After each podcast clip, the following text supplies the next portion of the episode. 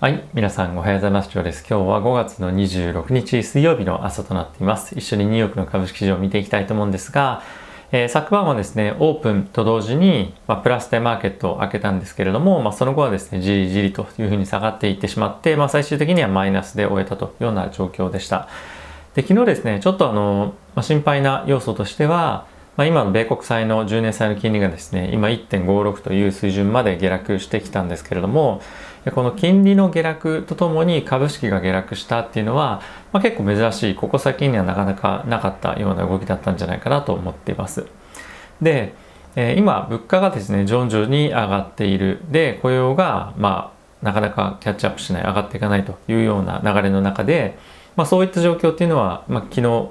金利も下がってましたけれども、株価はこれまで非常にポジティブな動きしてましたよね。ただし、まあ、それっていうのはその景気とは、まあ、景気とはっていうか実体的な全体的な経済としてはマイナスの要因なんですがそれが株の買いにつながっていたこれまでの動きだったんですけれどもやっぱりこの今の状況になってみると雇用が回復してこないとかあとは物価が急激急激に上がりすぎてるっていうのはやっぱり実体経済我々のアメリカ人の生活に対してやっぱり非常に良くないっていうところが、まあ、徐々に認識というか、まあ、そういうふうになってきてるんじゃないかなと思ってます。なのでやっぱり今アメリカの株が上がっていくには、まあ、利上げの方向性の、まあ、経済指標が出てくるっていうのは結構重要になってくるんじゃないかなと僕は思ってます。なので、えー、雇用がしっかりと回復するっていうところが、えー、これまず本当に今後、まあ、継続的にですね株価が上がっていく中でさらに経済を押し上げていく中で必須な要因に今後はなってくるんじゃないかなと思ってます。なので、えー、次の6月の第1週の金曜日、日本時間の21時半に発表される雇用統計っていうのは、まあ、今のところそんなに強い数字が見込まれてはないんですけれども、これで、まあ、思った以上に悪い数字が出たりとか、あとは前月、前々月の雇用統計の数字がですね、下方修正されるようなことがあれば、結構マーケットとしては、ダウンサイドを見ておく必要が出てくる可能性が、まあ、あるんじゃないかなと思っています。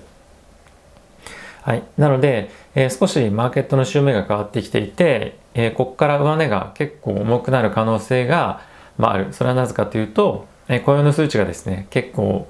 その、厳しい数字の見通しがやっぱり多いのと、あとは、今、全然材料がないんですよね。バイデン大統領の、えー、表明してます。インフラ政策というところも、まあ、協議がなかなか進まずに、まあ、最終的な結論結論が出るのは9月なんじゃないかというふうに言われていたりとか、まあ、あとはやっぱり夏にあこれから入ってくるということで、まあ、いろんな政策ですとかそういったところの、まあ、進みが遅くなるっていうところもあるとは思いますし、まあ、あとはもともとこのタイミングっていうのは人々が、まあ、株式投資とか、まあ、そういったところに注力するよりもやはりアメリカ人特に今年はですねワクチンもしっかり接種して国内であればかなり自由に動けるようになってきてはいるのでもう少し、まあ、プライベートになことに対しての時間っていうものの使い方にシフトするような時期になってきてはいるので、えー、こういった、まあ、投資活動っていうのは少し難聴になってくる可能性っていうのは、えー、今年はさらに例年よりもあるんじゃないかなと思っています。えー、指数見ていきたいと思うんですが、アメリカダウはですね、マイナスの0.24%、S&P500 はマイナスの0.21%、ナスダックはマイナスの0.03%、ラステル2000はマイナスの0.97%といったような状況でした。はい。本当に、あの、先ほど申し上げたように、金利が下落、しかも結構下落してたんですね。4ベース0.04%下落していたにもかかわらず、え株式がこのような動きっていうのは、まあ、少し不可解ですよね。で、全体として見ても、え昨日はですね、あまり、え方向感特に、えなく、えー、相場だったかなと思ってます。GAFAM も、まあ、プラスもあればマイナスもありって感じで、まあ、テスラもほぼ動かないっていう形のなかなか珍しい一日だったんですね。で、ここ最近個別株で、ね、注目して見ているものなんですけれども、えー、コインベースがですね、えー、JP モルガンですとかゴールドマサックスのレポートによってなのか、まあ、かなり押し上げられてきていて、まあ、一時期200ドル割るんじゃないかっていう水準だったんですが、今240ドルというところまで上がってきています。仮想通貨も一旦ちょっとリバウンドしてきてはいて、まあ、ここからさらに強烈に元に戻すかというと、まあ、まだしばらくはそういう状況にはないんじゃないかなと思うんですが、まあ、一旦ちょっと最悪期を出したということで、えコインベースの方も株価としてはそのように反発しているという感じですね。あとはここ最近僕は注目しているのは NVIDIA なんですけれども、え株式の分割ですとか、まあ、そういったところもあるので、え結構強烈に上昇してきているんですが、えー、この株式の分割での,、まあ、あの上昇っていうものが材料なのであればあのテスラが分割した時もありましたよね。であの時はそれで大きく跳ねたんですけども、まあ、その後、まあいろんな材料の,、えーまあ、そのテスラに関連したニュース以外でも、まあ、いろいろあったんですけども、まあ、結局元の値段まで戻してしまったっていうのがあるのでこの株式の分割で、えー、株が買われるっていうのは、まあ、ちょっとあのどうかなって僕は個人的には思ってます。なのでこれ戻してくるんじゃないかなと思うので、えー、NVIDIA は常に買いたいと思ってはいるんですがなかなか、えー、いいタイミングっていうのはないなと思ってはいるので、え、ちょうどこれで今上がってるのでまあ、550とか60とか、まあ、そういった水準までまた戻ってくるんじゃないかって僕は思ってるんで、まあ、その辺りでちょっとまた、えー、仕込むかどうか考えたいなとかっていうのを常に今考えてる状況ですね。はい。じゃあ、えっと、ニュース一緒に見ていきたいと思うんですけれども、えー、バイデン大統領のインフラ政策ですね、こちらの計画に対して、えー、共和党、反対側の党ですね、が27日に対抗案っていうのを出してくるというような今状況となっています。民主党側としてはですね、現在は2兆2500億ドルというの規模の計画を1兆7000億ドルまで下げたんですけれども、共和党としてはですね、大体現在は4500億ドルとか、そういった今の民主党とはですね、の3分の1ぐらいの規模の予算しか今計画をしてないということで、まあ、これがですね、今後どういうふうにまあ、協議していくかっていうのが今注目されてはいるんですが、まあ、一向に合意の道筋がまだ見えてはいないということで、まあ、今後どういった、えー、協議の内容になるか分かりませんが一応今週の、えーまあ、週末ぐらいですね出てくるので、まあ、この辺りは注目していきたいなと思っています。はい、あとはですね、まあ、アメリカの方で先ほど申し上げた、えー、一つ大きな懸念がアメリカの住宅価格の上昇ということです。でこれがですねホワイトハウスの方からも出てはいたんですけれども、えこれに対して非常に何、えー、て言うんですかね供給不足で価格が、まあ、需給の関係で価格が上昇してきていると。でこれを非常に懸念してますというふうにコメントはしていたんですが、まあ、これに対しての対抗策は特に何もなかったです。でこういったところの数字がですね、まあ、こういう住宅の販売件数っていうのもですね昨日出てて、えー、前月比でまあ6%ぐらいの減少をしてるんですね。で今はえこの価格という意味では、え20%ぐらい価格が上昇を中央値という意味ではしていてなかなか本当に異常なあの過熱感というのが出てきているのでアメリカのですね中央銀行 FRB がテーパリングの一環としてモーゲージバックセキュリティですねこちらの MBS の方の買い入れっていうのをまあ、おそらく近い将来何かしら調整する可能性っていうのもこういったところから出てきてるんじゃないかなと思ってます。え債券市場が、まあ、特に MBS に関しては本当に、まあ、必要なのかどうかっていうところの議論も今後されていくと思いますしやっぱこれだけ住宅の数値が過熱感出てくると、まあ、その反動っていうところもあるので、まあ、早い段階で抑えておきたいっていうのは、えー、あるんじゃないかなと思ってますので今後 FRB の関係者からこの MBS の買い入れに対しての今後の動向っていうのがコメント出てくるようであればその辺りは、えー、かなり注視していきたいなと思ってます。はい、でそれで FRB の副議長のクラリダさんからのコメントなんですけれども、まあ、現在ですね物価が非常に上昇してきていて、まあ、経済としてもかなり活発になってきていると。で、えそういった状況が続いてしまった場合に対しては、まあ、しっかりと FRB としては対抗できますよと、まあ、通常通りのコメントがえ出てきています。えただし、債券のですね買い入れプログラムっていうのを縮小するのにも、えーまあ、急ぐ必要はなくて、まあ、今引き続き状況を見ていますということを言っていました。で FOMC で、まあ、こういったことを協議できる日が、まあ、来るんじゃないかっていうことは言っていたんですけれども、まあ、なんとなく若干そのテーパリングに向けて、えー、協議をするしてもいいかなというような感じのあの直近でって意味じゃなくてえなんとなくそういったタイミング時期を考えてもいいんじゃないかなっていうようななんとなく雰囲気は感じられたんじゃないかなと個人的にはえ思っていてあとあのシカゴ連銀の、えー、総裁に関してもですねまあ、同じような趣旨のコメントが出てはいたんですけれどもやっぱりこの何て言うんですか今非常に経済が強いっていうのはまあ理解をしていてでかつ物価っていうのもしっかりと上昇してきているというのが、まあ、今あの何て言うんですか整ってきてるあとは雇用っていうところだと思うんですけれども、まあ、そうなってくると、まあ、その物価だけがどんどん上昇していってじゃあ本当にそれって許容できるのかっていうところの議論になった時にやっぱりさっきの住宅価格の上昇っていうのもあるんですけれどもそれはもうなかなか容認できないというように、まあ、なってきてもおかしくないなとは思うんですよね。なのでこの辺りのバランスっていうのは結構ここの数ヶ月は難しくて雇用の数値が改善されてくるのっていうのは7月発表か8月発表ぐらいの雇用統計になってくると思うのでえこの辺りの、えー、もうちょっと攻防っていうのは難しい時期に入ってくるんじゃないかなと思ってます。先ほどの言ったように MBS だけの緩和策っていうのを何かしら縮小するとか、まあ、そういった議論っていうのが、まあ、再燃してくる可能性がなんとなく、えー、高くなってきてるんじゃないかなと思ってます。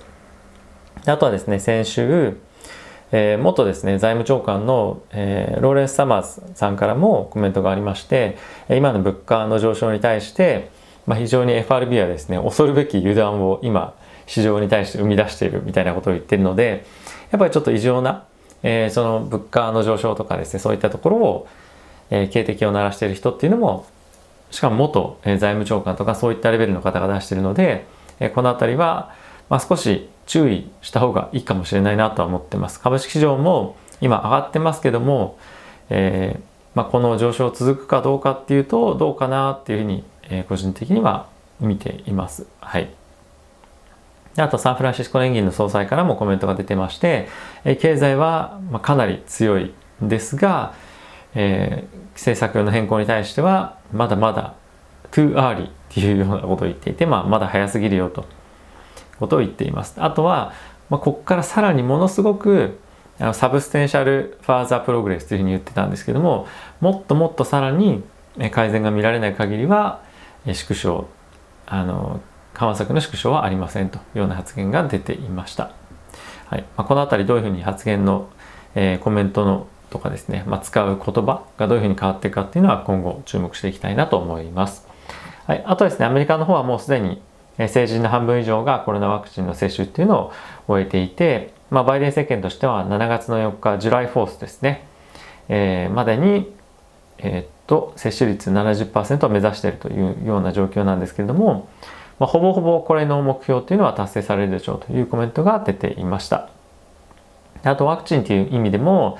アメリカの方ではですね、すでに、えー、ファイザー、バイオンテックのワクチンというものが、青少年に対して使用が強化されていたりですとか、あとモデルナもですね、12歳から17歳を対象に、え、した臨床試験というものの安全性がかなりしっかりと、出たということもあって、6月の初旬に向けてですね、緊急使用の許可っていうのを申請していくと発表されていました。なのでワクチン株、引き続きですね、かなり堅調で、いくんですけれども、まあ、今後も継続的に、まあ、大きな下落はするような余地はないですが、えー、まあ、底堅いような推移をしていくんじゃないかなと思っています。はい。あとですね、ちょっとアメリカの方からは改めて、えー、東京のオリンピックに対しての支持を表明ということが、えー、昨日あったんですけれども、逆にですね、ニュージーランドの、えー、政府の関係者からはですね、非常に理不尽で人命に関わるよということで、非常に強い反対のコメントっていうのが出ていました。でこの中で日本政府っていうのがその自分たちのスタンスっていうのがはっきりと明確に表明なかなかしてるようなしてないようなでちょっとどうなんだろうっていうのはあの正直あるんですけれども オリンピックこのままだと開催はするんですが日本として本当にこれでいいかっていうのは結構考えた方がいいなと思っていて国民からも署名があの今始まったりとかしていてやめた方がいいんじゃないかっていう議論がかなり出てきていますよね。まあとはいえあの今ものすごく街に出てみると人が溢れ返ってたりはするので